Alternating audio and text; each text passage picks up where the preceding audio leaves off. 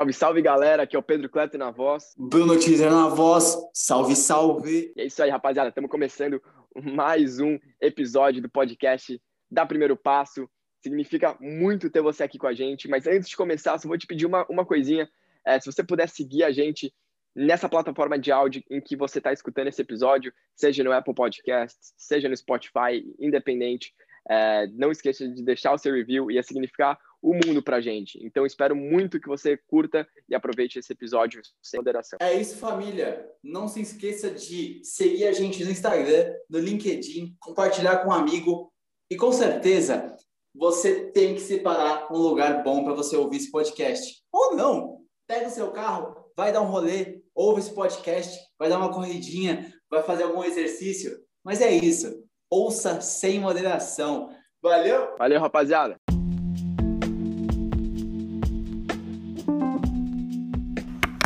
Fala galera, estamos em mais um podcast aqui do Primeiro Passo. Eu, Bruno Teaser, estou aqui em Ubatuba, é, mais precisamente no Surf Base Hostel. Estou aqui numa mesa, parece que é uma mesa mineira, porque é uma mesa muito grande. É, e hoje o podcast é com uma pessoa que eu conheci aqui no hostel, uma pessoa muito legal, muito diferente. e interessante, vocês vão gostar dela e aposto que ela tem uma ótima história para contar aí. Bom, vamos lá. estou com Marina, quero desenho, uma artista visual, feminista. Ela também é engenharia de produção e linda. e linda. Muito bom. Bom, é, primeiro eu vou convidar a Marina a se apresentar para ela falar quem ela é o que, que ela faz, tal, e aí a gente vai desenrolando a conversa, beleza, galera? Só para vocês terem noção, o dia tá sendo ensolarado, hoje é um domingo, dia 16 de maio de 2021. E espero que você esteja feliz nesse momento e tendo boas lembranças dessa, desses momentos. Vamos lá. Legal. Além, além do dia estar ensolarado, dia 16 de maio, lua em, é sol em touro, né? Então, coisas boas, ricas acontecendo e também lua nova, tempo de plantar coisas novas. Então agradeço muito esse convite que eu recebi do Bruno. O Bruno é um rapaz que eu a gente se conheceu e a gente se deu bem de cara, a gente se identificou de cara. E para mim tá sendo uma honra participar desse podcast, porque eu sempre quis fazer um podcast e ainda tenho vontade de fazer um podcast, então eu sinto que tá sendo importante para mim, para minha caminhada como pessoa também.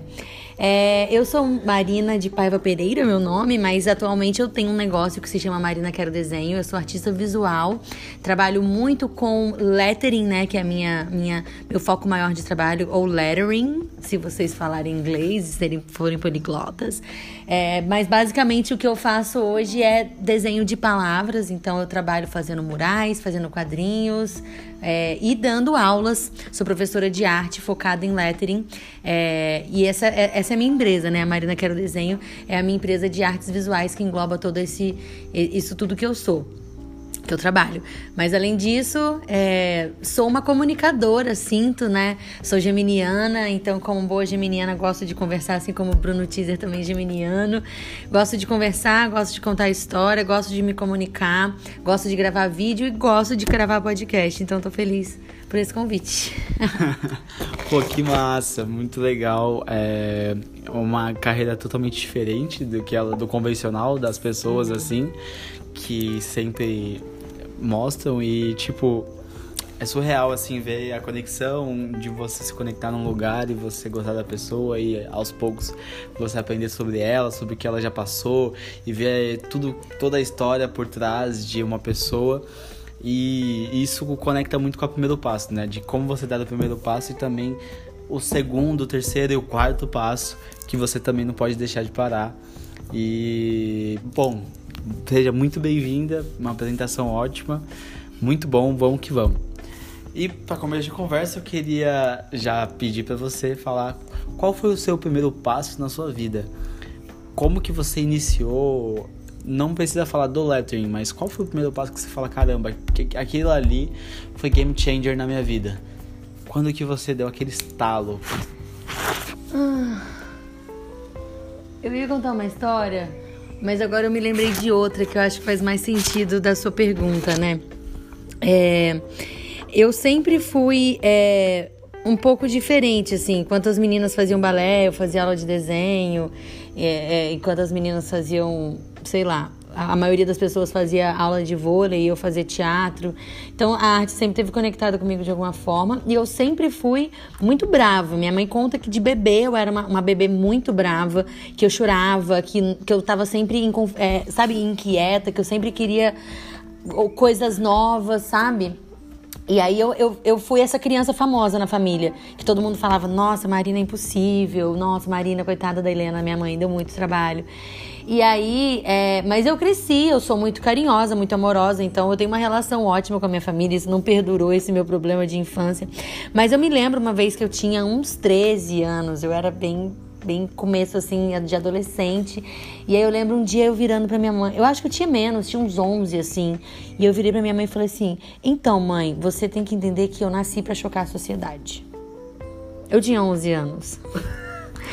eu tinha 11 anos. E, e, acho que desde então é, eu, eu, tive várias escolhas na minha vida que foram é, dentro dos padrões esperados e eu sou muito grata por todas elas, principalmente por ter entrado numa universidade, como o Bruno falou no começo, eu sou engenheira, apesar de hoje eu trabalhar exclusivamente com, com um meio artístico. É, foi, foi uma escolha que foi, foi né, moldada ali pelo, pelo, pelo que era obrigado, entre aspas, mas foi muito bom para mim como pessoa, me abriu muitas portas. Então acho que eu eu comprei essa alcunha, né, desde muito nova de que eu tinha nascido para chocar a sociedade, e eu acho que eu nunca tive tanto medo, nunca tive muito medo de chocar a sociedade. Então, eu sempre comprei minhas brigas e sempre criei brigas assim para ser quem eu sou, para fazer o que eu acredito, para correr atrás das minhas lutas, que no fim das contas fazem sentido muito para mim e, e, vão fazer sentido para as pessoas só quando dá certo, né? As pessoas só vêm lá na frente. Agora, quando a gente tem que tomar o primeiro passo, quando a gente tem que tomar uma primeira decisão, tem sempre um monte de gente na nossa volta para falar que a gente é louco. E aí depois, quando a gente se dá bem, aí vem os louros, né? Nossa, poxa, muito bom, parabéns pela, pela sua conquista. E é. Acho que esse foi meu primeiro passo, né? Aceitar que eu não tinha medo de chocar as pessoas com as minhas decisões para eu poder ser eu mesma. Que massa. Poxa, que legal, né? Olha que, que, que top, né? Ela veio para chocar a sociedade. Espero que você esteja sendo chocado. Espero que você tenha tido essa reação aí. Acho que uma pessoa com personalidade forte, ela diz muito para as outras pessoas. E as pessoas mesmo muitas pessoas criticando a, ela, às vezes elas até são motivadas por ela. Então você começa a perceber que chega um momento que você lutou tanto que muitas pessoas começam a te olhar como exemplo e falar: Poxa, eu quero continuar, Sim. quero chocar. E foi isso que aconteceu muito na minha vida. Assim que eu decidi viajar e falei: Poxa, vou. Assim que eu decidi assumir também a minha sexualidade, que eu sou pansexual, e eu comecei a contar para todas as pessoas. E tiveram primos que também tinham essas dúvidas e eles vieram me consultar e uhum. acho que é muito legal. Acho que você acende uma luz em outros fósforos que estão apagados. Acho Sim. que isso é fato. Bom, muito legal essa, esse choque, né? Uhum. Mas como foi para você depois desse choque? Qual que foi o desenrolar? Qual que foi sua, sua primeira atitude, assim, para chocar a sociedade que você lembra, assim? Porque você falou que entrou na faculdade. E aí, como foi para você, né, esse período, assim, de choque? Porque pra gente, quando a gente é jovem, a gente tem muita dificuldade dos pais, porque a gente é sustentado pelos pais. Uhum. E como foi para você, assim, você dar essa, essa reviravolta, entrar na faculdade? Como foi essa, esse período aí? Legal. Eu acho que vale dizer que quando eu digo chocar a sociedade, eu digo chocar num, num lugar positivo mesmo. Por quê? Quando a gente está consciente das nossas escolhas e a gente está feliz, as pessoas sentem isso, sabe? E assim, por mais que às vezes estejam, tenham caminhos mais difíceis que outros, como por exemplo você trouxe da questão sexual, existe muito preconceito. Então, ainda existe, né? A, a, beleza, você tá feliz, você tá tranquilo da sua, da sua, da sua vida, da, da, do desenrolar da sua vida. Mas sempre vai ter gente pra, meter o pau. Mas mesmo que você esteja feliz. Mas quando você tá feliz, quando você tá tranquilo da sua escolha, você toma aquela escolha para você e você tá tranquilo disso, isso irradia e as pessoas que são realmente boas, as pessoas que realmente se importam com você, ela sente e ela vai né? Eu acho que isso pesa um pouco a coisa do choque. Isso dá uma equilibrada na coisa do choque, quando você tá bem consigo mesmo, sabendo que você. da sua escolha. E acho que foi meio que aconteceu comigo, né? É, eu, ta, eu trabalhava numa grande multinacional é, que fabrica cerveja. trabalhava numa multinacional e, e, tinha previsões, né, de continuar, de progredir. E aí me bateu um estado. Porque assim, a, a, isso, na facu, isso foi na faculdade, eu tinha 20 três anos. Até então eu tinha tido mini comportamentos é, rebeldes. não é que era rebelde, eu sempre fui diferente, assim. Então, tipo, todas as meninas eram super é, dondocas e eu era menos um pouco, mais tranquila. É, todo mundo ia fazer tal curso, eu queria fazer outra coisa, mas dentro ali de uma zona da normalidade. E aí, quando eu tava nesse ponto da minha vida, foi 2017, então eu tinha 23 para 24 anos, é, eu trabalhava nessa multinacional e aí eu, eu vi que eu não queria ter a vida que o meu chefe tinha para ter o que para ganhar o que ele ganhava. Eu achava que não fazia o menor sentido eu trabalhar sendo um número que esperassem de mim que eu rendesse tanto quanto um número e que se caísse uma bomba na minha cabeça e eu morresse e eu, ah, que pena, a Marina morreu. Próximo agora é o Bruno que vai fazer, ou então agora é o José, agora é o Alberto, agora é a Luciana. Sabe, tanto fazia quem era que estava ali naquele cargo. O que importava é que ela construísse resultados como se fosse uma máquina. E eu percebi isso, falei, cara, eu não posso trabalhar em nenhuma grande empresa. E aí eu decidi tomar decisão, de, decidi tomar de, pedir demissão da Ambev. E aí os meus pais foram super contra, mas eu comprei a briga, tipo, não tinha o que eles fazerem, pode crer. Falei, cara, eu tenho uma proposta de emprego, eu vou ganhar um pouco menos, mas é isso. Se vocês não quiserem me apoiar, vocês não precisam me apoiar. Eu tô comprando a minha briga, vocês fazem o que vocês quiserem. E assim, os meus pais, eles sempre foram contra, mas a gente sempre teve uma relação muito próxima. Então, até hoje, eles se colocam assim: olha, a gente não sabe opinar sobre as suas escolhas, a gente não concorda da maioria delas. Mas você tá feliz, eu tô sempre muito próxima da minha família, sou muito carinhosa, sou muito preocupada. Então, assim, eles entenderam que no fim das contas, os nossos pais têm medo da gente ser infeliz, têm medo da gente passar necessidade. Eles já viram que eu sou virona, que de fome eu não morro. E tipo, que eu tô muito mais presente com eles quando eu tô sendo feliz eu mesma na minha escolha de vida do que quando eu tô infeliz. Então acho que isso eles entenderam, sabe? Que não adianta, se eu estiver infeliz, eu vou estar tá sendo grossa com eles, eu vou estar tá sendo é, distante deles, eu não vou estar tá sendo carinhosa, eu vou estar sendo. É, é, é, é, não vou estar construindo uma relação amigável, feliz. E, e, se eu tô feliz, não, eu sou feliz o tempo todo. e aí eles entenderam que é esse o caminho mesmo. Puxa, que legal, que, que interessante né, essa relação que você causou, porque você disse que, pô, se eu tô triste e não estou sendo eu mesma, eu não vou ter uma sensação de estar presente 100% com vocês. Se eu sou eu mesma e se eu me, me, me ponho como eu mesma, vocês vão me ver mais feliz, mais presente. Então, acho que essa percepção deles, inclusive, também ajuda, né? Essa, acho que a, quando os pais eles entendem o filho e eles veem que aquilo dá certo que aquilo pode trazer para uma realidade melhor, uhum. isso funciona. Assim como aconteceu comigo, uhum. que eu tô na viagem e minha mãe ela viu que eu queria viajar, ela falou meu, vai para cima, se der errado você tem aqui em casa e tipo assim, uhum. ela poderia muito bem falar não, não vai, trabalha, pega, busca estabilidade, mas não, ela me fez jogar no mundo para aprender, para eu ser feliz, para eu achar quem eu, o que eu gosto de fazer, o que eu gosto de ser. E acho que essa relação entre os, entre os pais e os filhos são perfeitas, assim. Sim. Dessa forma. E, pô, que massa, né? Que você disse que você largou a empresa, você quis transcender, transcender, você não queria se tornar o seu chefe. Acho que você citou, inclusive, o nome da empresa, né? Eu falei? Ah! Não, tudo tranquilo, mas é, vendo hoje a relação da empresa com alguns funcionários, elas não sei como é a relação deles, mas como era antes, talvez era meio, meio turbulento e você disse que, tipo assim, era muito resultado. E quando é, tem uma empresa que pega só em resultado, isso realmente é chato. Acho que tem o capital humano, né? tá muito em alta hoje, inclusive, e que a gente tem que super valorizar. O nosso tempo é muito mais, é muito mais valoroso do que dinheiro, né? Acho uhum. que dinheiro nenhum paga nosso tempo. E muito interessante esse primeiro passo que você deu. É muita quebra de paradigma que a gente tá dizendo aqui.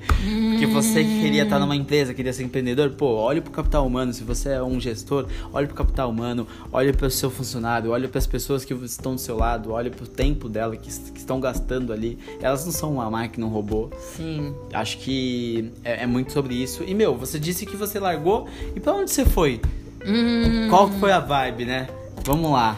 Tá. É, eu saí. Eu, a minha percepção nesse momento, eu era bem feliz na Ambev, né? Já falei o nome. Eu era bem feliz lá. E aí eu fiquei nessa. Né? Minha formação é muito industrial. E eu falei, cara, será que eu vou pedir demissão para ir pra uma outra indústria? Mas, tipo, isso que me incomoda, eu acho que é a mesma coisa. Pelo menos nas indústrias que tinham à minha volta, que amigos meus trabalhavam. E eu falei, cara, eu preciso mudar completamente. Preciso sair de, de um lugar que seja uma sociedade anônima, né? Onde as pessoas né, não conheçam umas as outras. E aí eu quis trabalhar numa empresa pequena. Nesse momento, cinco amigos estavam fundando uma escola, é, uma escola da mente, né? Eu gosto dessa, dessa descrição, se chama SOA. É, a SOA, ela fazia... É, é, experiências imersivas, em geral com adultos, depois começou até a trabalhar um pouco com adolescente, mas no sentido de aprendizagem da, de si, aprendizagem de, do funcionamento da mente, como a gente pode se tornar uma pessoa melhor entendendo que a nossa mente engana a gente, faz a gente fazer coisas que a gente não quer. É, é aprendizado sobre si, né? Muito sobre autoconhecimento que a Sou tratava. E aí eu fui trabalhar com eles e era um ambiente extremamente livre, criativo, é, com muita troca de conhecimento, muito autoconhecimento, é, muita criação, muita cocriação de, de conhecimento, né? Porque quando tá todo mundo acessando partes mais bonitas de si, acontecem coisas grandes juntos, né? Percepções grandes juntos. Então eu tive a experiência de ficar dois, um ano, quase dois anos trabalhando nessa empresa e lá dentro, é, quando tinham é, todo, toda a experiência que a gente vendia, a gente é, é testava primeiro internamente. Então a gente vivia sempre processos de desconstrução entre nós, workshops internos, palestras internas. E aí nesses momentos sempre rolava muita coisa bacana. Então eu comecei a escrever, né? Tipo, ah, o Bruno falou uma parada bacana, uma brisa louca que ele teve, que ele compartilhou aqui com a roda, que foi marcante para ele, eu vi que foi marcante para ele, eu ia lá, pô, escrevia isso no sentido de eternizar, né? De, de, de documentar, de, de racionalizar aquele momento que foi tão mágico. É, e assim comecei a fazer isso sempre em várias experiências, até que o Diego, um dos caras que trabalhava com a gente, falou que isso se chamava lettering e que eu tinha que pesquisar sobre isso. Isso foi, 2000, foi no ano que eu pedi demissão, uns três meses depois que eu saí da Ambev. É, e aí eu comecei a pesquisar, ver vídeo no YouTube e desde então eu nunca mais parei de fazer letra. Eu, eu, costumo dizer que desde abril de 2017 nunca teve um dia que eu não desenhei uma letra, que eu não desenhei um A em algum lugar, nem que fosse na areia da praia ou no ar que fosse com o meu dedo. E desde então eu nunca mais parei de desenhar letras. Fiquei um tempo ainda trabalhando na Soul e fazendo trabalhos artísticos meio que como uma um plano B, assim, um extra. Até que chegou um momento que a Soul, como empreendimento, ela não estava mais fazendo muito sentido, assim, é, cada um do, do, das pessoas estavam com projetos individuais que estavam muito. É, foi meio que um desdobramento do que a Soul causou de efeito em todo mundo que estava lá dentro, então todo mundo deslanchou em suas áreas. É, e aí eu me vi num momento de tipo, putz, e agora? Será que eu tava formada? Vou voltar pra indústria, mas odeio a indústria. É, já tinha dado aula de inglês, então, velho, na pior das hipóteses, eu volto a dar aula de inglês do que voltar pra indústria. E aí decidi que tava na hora de eu tentar comprar a briga de viver da minha arte, né? Era o sonho, o que, que eu queria, se eu pudesse escolher o que, que eu queria. Porra, eu queria viver de lettering. Então decidi que era o momento de eu arriscar é, tinha um ano e meio de formada, mais ou menos, estava com 26, mais ou menos nessa época. É, 2000, é, tava com 26 anos. Falei, ah, cara, agora a hora de tentar é agora. Se não der certo, bom, vamos ver o que a gente vai fazer. E aí foi um caminho, né? Porque eu entendi que eu comecei a empreender nesse meu momento. Eu não tinha entendido que eu ia virar artista e que por causa disso eu tinha que virar empreendedora. Então foram duas viradas de chave, né? Primeiro virar artista, depois virar empreendedora. É, então foi um processo grande de mudança de vida até eu conseguir que as coisas ficassem mais estabilizadas. Mas é isso, né? Tô desde o final de 2018 trabalhando exclusivamente com desenhos de letras. Sensacional. Gente, vocês viram a loucura, né? A loucura, não loucura, né? Mas você vê que tem um caminhozinho, né? Ela primeiro desconstruiu todo o conceito da indústria e aí ela tava num processo ali do, do Fordismo, daquela época lá, da anterior, que você conhece muito bem, Toyotismo e tal. E aí ela foi pra arte, pro processo de autoconhecimento, provavelmente se conheceu, se achou e foi para um um contexto totalmente diferente que é o lettering. Então, ó, você vê que teve um caminho ali, mas a gente pode ver que pode ser um caminho, mas talvez naquele momento era uma, ela você nem sabia que era um caminho, né? É, isso estava acontecendo, se pá, né? E é interessante é, falar que nesse processo de você trilhar o seu caminho, você é, se observar é essencial. Então, você falou disso de autoconhecimento, provavelmente eu me, eu me, conheci. O processo de autoconhecimento é infinito, né? Em todo esse caminho a gente tem que estar tá se observando, se perguntando por que, que a gente está onde a gente está, por que, que a gente está tomando as decisões que a gente está tomando, quais seriam as decisões que a gente gostaria de poder tomar. É, em alguns momentos a gente vai se deparar com monstros, assim, com momentos de. com encruzilhadas difíceis pra caramba de você traçar. Muitas vezes a gente não se faz essas perguntas ao longo das nossas caminhadas, porque possivelmente essas perguntas vão nos abrir monstros, que, tipo, decisões muito cabulosas de caraca, ferrou, e agora? Como é que eu vou tomar essa decisão? Mas é. Essa é a adrenalina da vida, né? Eu adoro. É, é uma pura loucura, né? Todos os dias a gente mata um leão, todos os dias a gente a, é. a, a, amanhece e, e, fica totalmente diferente. Eu tô percebendo isso aqui quando tô aqui no hostel. Amanhã eu tô partindo para outro lugar totalmente diferente. É, eu acho que é sobre isso, é sobre você deixar a vida levar, só que de uma forma diferente. Você não deixa a vida levar de uma forma, ah, vou acordar meio-dia, vou estagnar, não vou buscar novos desafios e tô nem aí pra vida. Não é isso. É você acordar cedo, continuar fazendo seu trabalho, buscar oportunidade de conhecer pessoas, você buscar se redescobrir, fazer uma meditação, fazer um esporte novo, ver o que você gosta, ver o que você não gosta e ir buscando. É você ir cada dia lutando de uma forma diferente, entende? Eu daqui, eu, todo mundo acha, pode achar que talvez você fazer voluntariado pode ser uma coluna de férias, só que na realidade não é uma coluna de férias, é um processo que você está continuando, você está em evolução, você tem que continuar a sua evolução, você não pode deixar sua sua evolução parada, estagnada, que foi o que você fez. Você pode ter deixado sua vida te levar? Pode. Só que você não deixou sua vida te levar a vida pra a mercê. Né? Você tomou decisões. Sim, eu chamo isso de tomar as rédeas da sua própria vida. Então você tá é, tomando, de fato, tomando as rédeas das suas escolhas. Você tá tomando conta da sua vida. Você tá selecionando o que, que você quer pra sua vida. Mesmo que isso seja de uma forma não tão retinha, não tão convencional, que você vai entrar numa faculdade, vai entrar no emprego, vai fazer uma Sim. família e vai morrer Deus junto a uma pessoa. Mas talvez de uma forma bem louca, mas você tomando rédeas. Você falando, pô, agora tá, beleza. Que nem eu, eu amanhã eu tô indo para Campos de Jordão. Eu vou conhecer sobre a permacultura, vou aprender sobre como construir uma cabana. E aí vai que eu chego lá, conheço outra coisa e assim eu descubro mais e aprendo o que, que eu gosto e se tornar e, e realmente ver quem é o Bruno. Uhum. Porque a gente fica nessa busca incessante de quem nós somos, né? Sim. E é uma loucura. E, aí... e, é, e, é, e é, entendo, o Bruno de hoje vai ser diferente do Bruno daqui dois anos e vai ser sempre. É por isso que a resposta está sempre no momento presente, né? É bom a gente silenciar, voltar para o momento presente, entender o que está vivo agora, o que, que faz sentido agora. Pra mim faz sentido beber uma água. Tô com sede de falar muito. Mas acho que uma coisa que é bacana também trazer é que.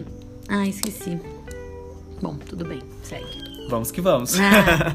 Bom, eu queria tocar num ponto que você disse aqui, você eu gostei que você trouxe muito, que você falou sobre o empreendedorismo e, o arte, e, e a arte. Uhum. Qual que é a relação dessas duas na sua vida?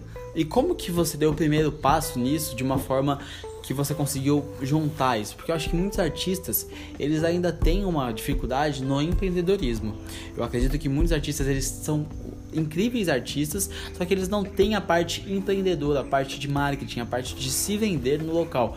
Como que foi para você esse essa venda, esse primeiro passo? Porque acho que é interessante a gente tocar nesse ponto pra gente também incentivar pessoas a viverem da arte, né? Acho que é muito interessante. Eu gostaria de que você discorresse um pouquinho mais. Ó, massa.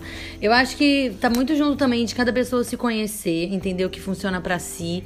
Então eu vou falar o que funciona para mim, é, porque eu entendi que funciona, né? Mas assim, é, eu, eu Marina hoje preciso de dinheiro para pagar minhas contas. Então assim, é, eu escolhi é, trabalhar de uma forma que a, a, minha arte me monetizasse. Eu entendi que já que eu vou viver dentro do sistema, já que eu vou ganhar dinheiro, que eu preciso de dinheiro para viver, então que seja de uma forma que faça mais sentido para mim, que seja através da arte. E se eu quero fazer isso, eu preciso entender como funciona o jogo, o jogo das coisas, né? O jogo da da de como ganhar dinheiro para que eu possa ganhar dinheiro sozinha e não precisar dos outros para ganhar dinheiro. Esse era o meu sonho, né? Poder ganhar dinheiro por mim, por mim mesma sem precisar de um emprego. Então, você tem que basicamente estudar, estudar marketing, estudar estratégia. Isso é uma coisa que para mim é, é, é, o que veio, né? A arte, ela, eu precisei estudar, eu precisei fazer curso, eu precisei desenvolver. É, mas isso para mim é mais leve do que a parte do empreendedorismo que eu preciso estudar, que eu preciso entender como funciona a gestão de uma rede social. E é isso, não existe empreendedorismo sem estudo não existe empreendedorismo sem tentativa e erro, sem você fazer e sem você ver que não dá certo e fazer de uma outra forma. Então acho que tem para você ser empreendedor, é, independente de você ser artista ou não, é, é, muito um mindset assim, uma virada de chave de tipo, mano, não dá para é, é, você ter pressa, não dá para você achar que vai ser amanhã. Você tem que contar sempre com a possibilidade de que não vai dar certo. Porque a possibilidade de não dar certo quando você está fazendo um negócio novo é grande. E essa é a realidade, só que você vai não dando certo até dar certo. E não, não conhece outro caminho. E quanto mais você estuda, mais possibilidades você tem de dar certo mais rápido. Então pode ser que dê certo de primeira. Por exemplo, quando eu fui lançar meu curso online, deu certo de primeira. E o que, que aconteceu? Eu me juntei com pessoas. Então acho que isso é um segundo caminho muito bacana também. Além de você é, estudar, você se aliar a pessoas. Então, por exemplo, o Bruno tem um podcast. Cara, o podcast é um baita veículo de comunicação.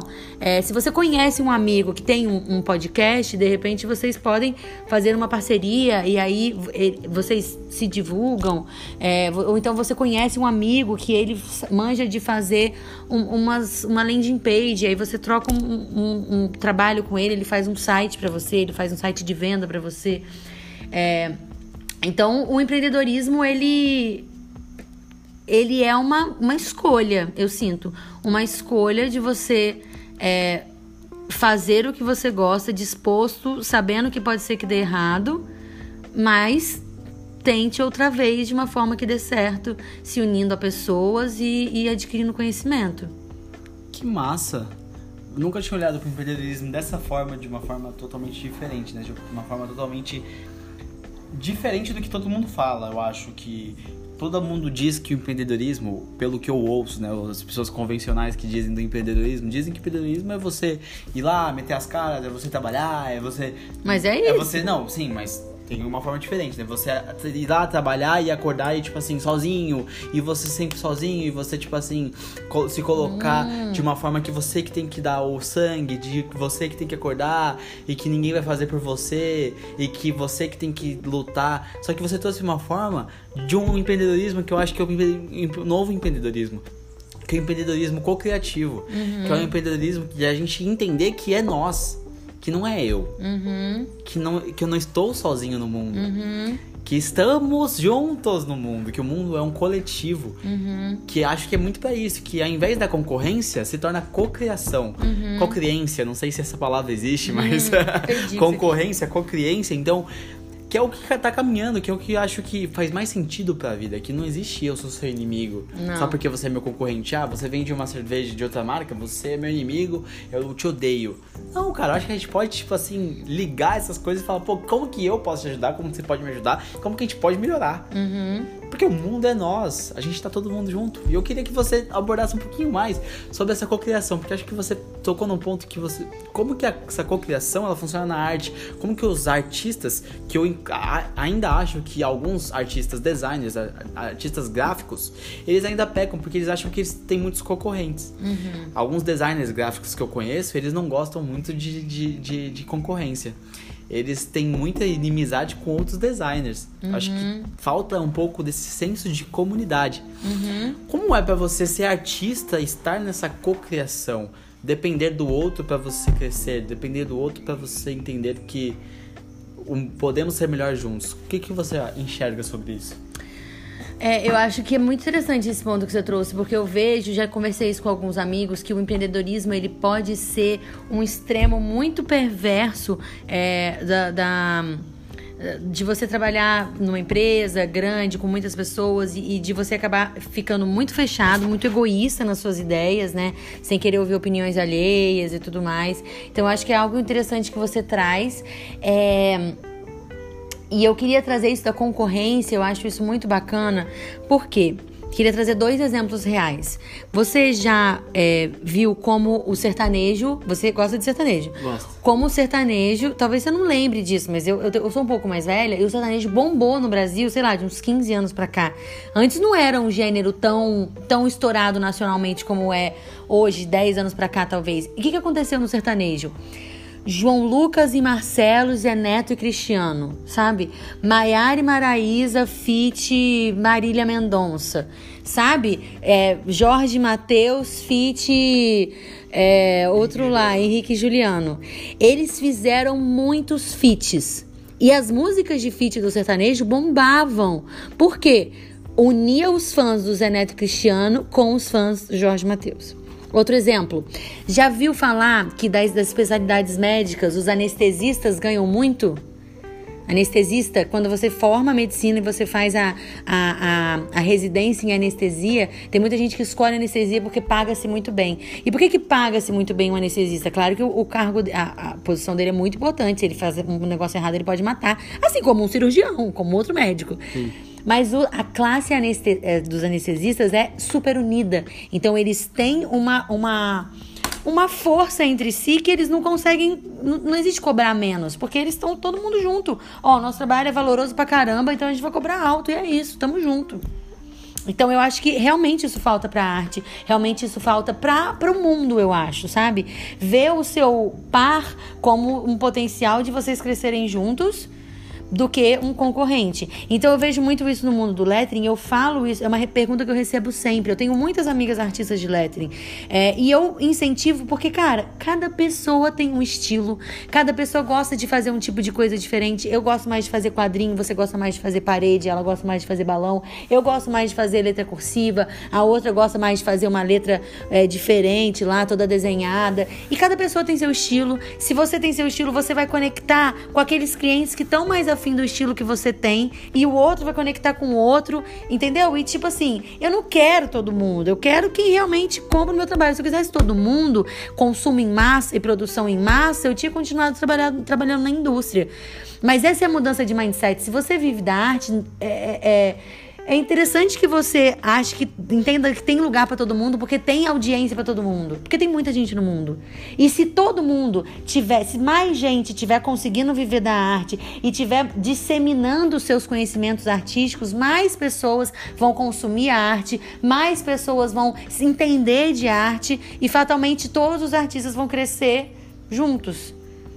A classe artística vai crescer o entendimento de que a arte é, é essencial vai crescer. Pode crer? Não, eu tô até emocionado aqui porque esse podcast ficou, tipo, tá bem curto, é, parece assim, mas ele tá muito legal, assim, porque tá teste a teste, tá ponto a ponto. E isso que você trouxe, assim, que você falou de essa cocriação, essa junto, que pode trazer levar a mais pessoas esse conhecimento, é muito disso que acontece. Que eu acredito, uhum. que eu acho que a gente tem que ensinar tudo que a gente sabe. Uhum. A gente não pode guardar o que a gente sabe. A gente tem que ensinar tudo que a gente sabe. De todas as formas possíveis a gente mostrar pro mundo o que a gente sabe. Porque a gente acha que Porque a gente acha que. Nós achamos que a gente. que quando a gente compartilha o que a gente sabe, a gente acaba. É, Criando concorrência. Criando uma concorrência, a pessoa, ah, ninguém nunca fez isso por mim. Mas não, quando a gente compartilha o que a gente sabe, a gente aprende mais compartilhando.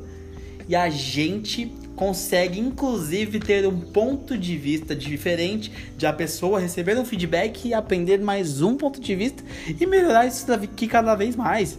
Que eu já vi muitas vezes, a gente. É, eu, eu tive uma empresa, você que me acompanha sempre, você sabe que eu tive uma empresa que se chama UPay.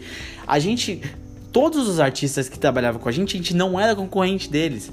A gente, tipo assim, contratava artistas pra gente pra, pra trabalhar e fazer os trabalhos pra gente. E a gente nunca foi concorrente deles. Eles pediam um preço, a gente não pedia pra abaixar. Eles falavam, meu, o meu trabalho é tipo 300 reais. A gente falava, beleza, vamos cobrar 300 reais do cliente. E a gente chegava pro cliente, mas a gente. E aí a gente compartilhava tudo que a gente sabia, tudo que a gente tinha na UPay, a gente compartilhava. A gente não tinha essa coisa de, ah, eu não confio em você. A gente tinha essa coisa de confiar. A gente primeiro confiava e depois a gente via se dava errado. Uhum.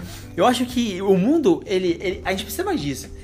A gente precisa quebrar esses negócios de confiança. Eu sei que você não pode confiar em qualquer pessoa. Você não pode, tipo assim, ah, sair na rua, ver um psicomaníaco e falar, nossa, vou confiar em você, super. Uhum. Não, mas confiar, porque quando você confia, ela vai confiar em outra pessoa e assim você vai propagar uma série de confianças que nunca vai morrer, entende?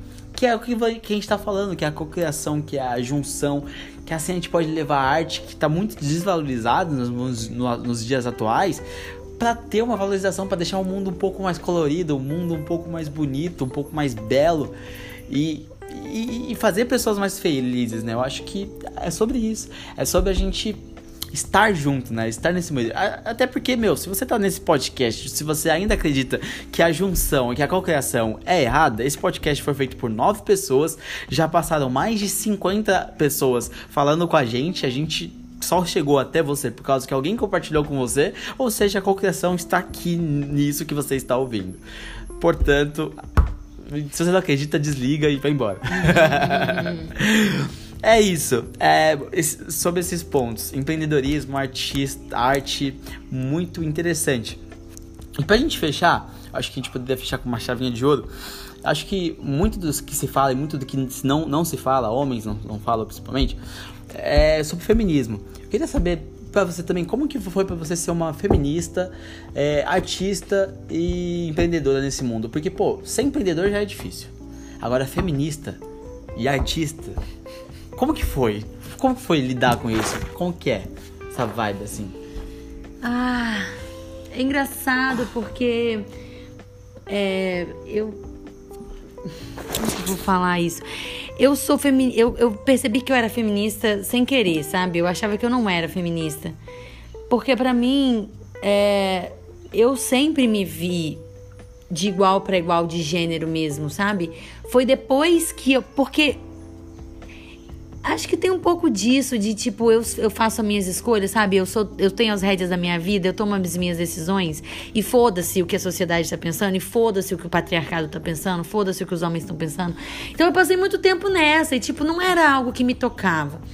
Até que eu percebi que é, o simples fato de eu ser quem eu queria era um ato de feminismo, porque é, com certeza tem mais homens empreendedores do que mulheres, com certeza tem mais gente, os homens têm mais facilidade para jogar as caras do que as mulheres. Então, o simples fato de eu ser quem eu era já era um ato feminista e eu comecei a, a, a, de fato estudar, né, um pouco mais sobre o feminismo.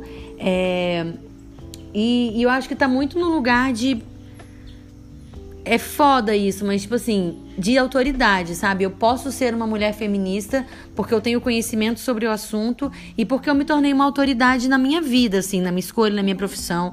Então isso acabou que abriu portas para o meu discurso feminista, que ainda assim eu sinto que não chega em qualquer lugar. Eu sinto que eu não posso ter o mesmo discurso feminista que eu posso ter aqui nesse podcast na minha casa, com meus tios, sei lá. Então, é ser uma mulher feminista ser uma mulher dona de si já é um ato de feminismo, sabe? Se você sabe disso ou não, não faz diferença. Então acho que foi só um desdobramento do que eu já sou. Legal. Pô, que interessante, uma percepção diferente de tudo que já que já que já foi falado, né? Mas você ser você mesma já é, já é difícil, né? É. Você ser você mesmo, você ser quem você é, você fazer o que você quer, Uhum. já é difícil. É. Então, acho que isso realmente é feminismo. É. E, pô, que bacana. Acho que a gente pode. A gente fechou bem. É, acho que os homens que estão ouvindo esse podcast, como forma de apoiar, você teria alguma sugestão de como apoiar? Porque eu acho que o feminismo, para ele funcionar, ele pode ter uma ajuda dos homens. Ele pode ter. Os homens. Acho que, como uma sociedade de nós, os homens também podem ser feministas. Eles também podem apoiar o feminismo. Eu mesmo sou uma pessoa que sempre estou tentando desconstruir alguns conceitos fe- feministas. Ah, Machistas, né? Você tem alguma, alguma dica, alguma, alguma sugestão de, sobre isso? Cara, primeira coisa, Você ouça é as mulheres. É, se você é homem, se você quer desconstruir o seu machismo, ouça o que as mulheres têm a dizer sobre esse assunto. É, e o segundo ponto, que eu acho muito importante, traga esse assunto nas suas rodas masculinas. Então, se você ouviu alguma coisa sobre feminismo da sua namorada, da sua amiga, da sua mãe, da sua irmã, traga essa discussão entre os homens que você convive, porque eu acho que isso já ajuda. E os homens não falam sobre feminismo. Os homens só falam sobre feminismo com mulheres, os homens não falam sobre feminismo entre si. Boa. Vou levar essa também. Um tapinha na cara. boa. Essa daí é boa. É. Interessantíssimo. Obrigado é, por esse toque. E eu queria que você deixasse só uma palavra final. Um resumo de tudo, é, alguma dica para alguma pessoa. Um artista, se você é artista e tá ouvindo, a palavra da Marina Tá. vai entrar nos seus ouvidos e vai te cativar de uma forma incrivelmente linda. É, eu vou terminar então dando uma percepção que eu sempre falo para as minhas alunas. Eu sou professora de lettering também, já tive mais de 500 alunas e eu sempre falo isso para elas, porque chega em algum momento que a gente acaba se comparando, né, com outras pessoas. A gente acaba se comparando com o momento de vida de outras pessoas e a gente pensa, putz, vai ser muito difícil chegar lá.